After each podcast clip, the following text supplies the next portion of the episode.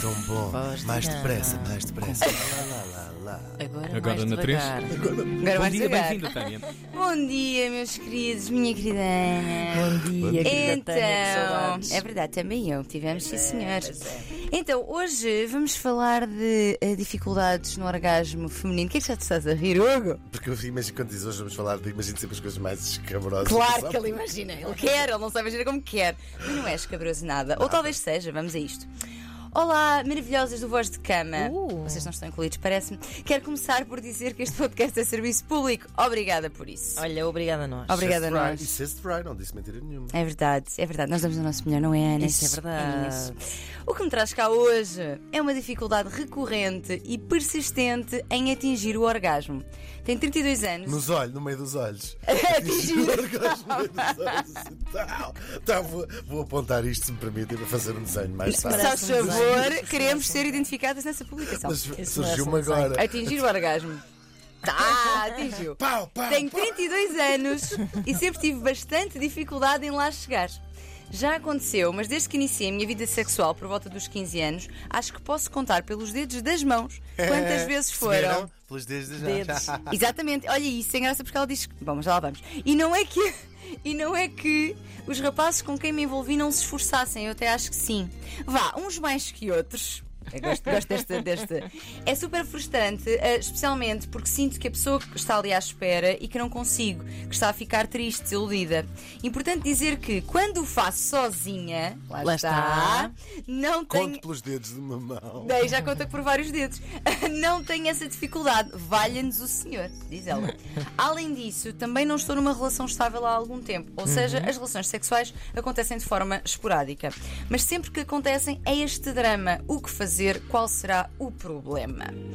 Então, minha gente, parece-me que, ainda que não possa fazer um diagnóstico desta forma, mas parece-me que estamos aqui perante um caso de anorgasmia. Ou seja, é um atraso persistente. Sou eu, Ana Ana Olha, Orgasmia. Orgasmia. exatamente, exatamente. Ana Orgasmia Marco. Boa tarde.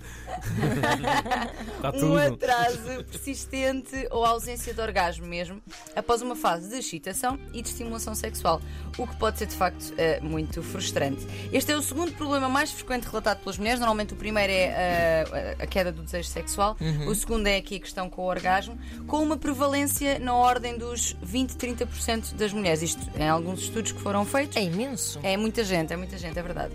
Ora bem, aqui a nossa ouvinte dá- dá-nos desde logo alguns dados importantes que eu acho que são bastante informativos. Eu Por estou um- curiosíssimo em saber se isso é uma coisa psicológica ou. ou Geralmente física. é, aliás, principalmente é. Pode haver alguma causa orgânica, por exemplo, se tiveres dor na relação sexual, é muito provável que seja difícil ter orgasmo. Uma dor que não é pedida, não é? É uma dor que acontece Exato. só ali. Ahm, mas, mas geralmente são questões psicológicas, sim, sim. Nós hoje vamos aprofundar isso no- na versão longa, mas aqui queria deixar também algumas notas. Então, coisas que ela nos diz que são informativas. Por um lado, que consegue sozinha. Por outro, que não está numa relação há algum, há algum tempo. E vamos então explorar isto, porque é que isto é importante. Então, conseguir facilmente sozinha. Significa que Oh, a oh. parte física está eliminada. não é? Exato, e, e- e isto é- e isto mesmo em quem não tem tanta dificuldade como a nossa ouvinte, isto é muito frequente porque nós sozinhas, a gente sabe para onde é que a gente vai. Pois é. A gente não está preocupadas com mais nada. Não, não. É naquela intensidade, é naquele ritmo, é assim uma, assim uma linha reta. Pá! Claro. Já dizia José Régio a propósito do orgasmo: não sei para onde vou, só sei que não vou por aí. É um clássico. Não é? Exatamente. Este homem é tão sábio, Sim. tão letrado, não é? Ahm, tão erudito. Então, exatamente. Ou seja, quando, se ela consegue ah, ah, se sozinha, isso é sinal de que. ah, O problema não é físico. não é? exatamente. E que a O problema não é questão- dela. o problema não é dela, o problema o problema sou eu, és tu. Ou seja, a questão parece estar na interação com o outro, na Exato. relação sexual com, com o outro. E aqui podem entrar várias coisas. Pode ser pela pressão que sente, porque a Exato. pressão é de facto extremamente i- inimiga do, do orgasmo não é? e de tudo na vida. Ah, pela ansiedade antecipatória de que não vai conseguir, ou seja, eu já vou Uhum, a pensar que não vou conseguir. Por ir muito, autoconsci- muito autoconsciente, preocupada Com pelo alguma outro estar à insegurança, espera. pois. Exatamente. Exatamente. Hum, pode ter a ver também depois com uma autoimagem que se vai tornando mais negativa, porque eu Uhum. não consigo, porque eu sou anormal, porque eu sou estranha, porque ele com as outras deve conseguir, etc. Ou seja, tudo isso tem aqui um. Pois e depois, como são. eh, Ela está a falar de relações casuais, também fica difícil. Exatamente, não é? exatamente, já, já lá vamos. E o teu conselho aí é fingir, naturalmente. Calma! Aliás, eu ia dizer exatamente, eu ia dizer é exatamente o O contrário. grande pórtico. O grande pórtico. Claro, eu estou a brincar. Aliás, é, eu, eu acho que uma das coisas positivas é que me parece, parece-me que ela não finge. E não finjam, por favor, porque fingir é mesmo dizer não ao nosso prazer. A partir Pois. do momento que fingimos, acabou-se, não é? Sim, Se a outra claro. pessoa acha que está tudo ok, pois então é que nada vai, Claro. vai ser alterado. Portanto, não, não finjam, por favor, não façam isso convosco.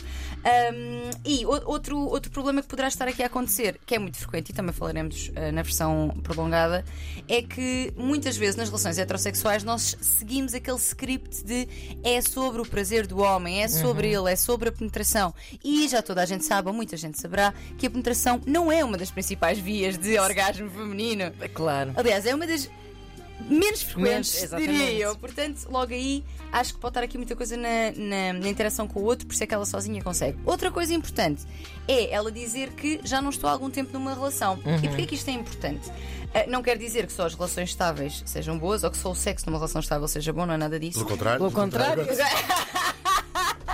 Estamos sempre, Aliás. a, que- sempre a queimar a Tânia.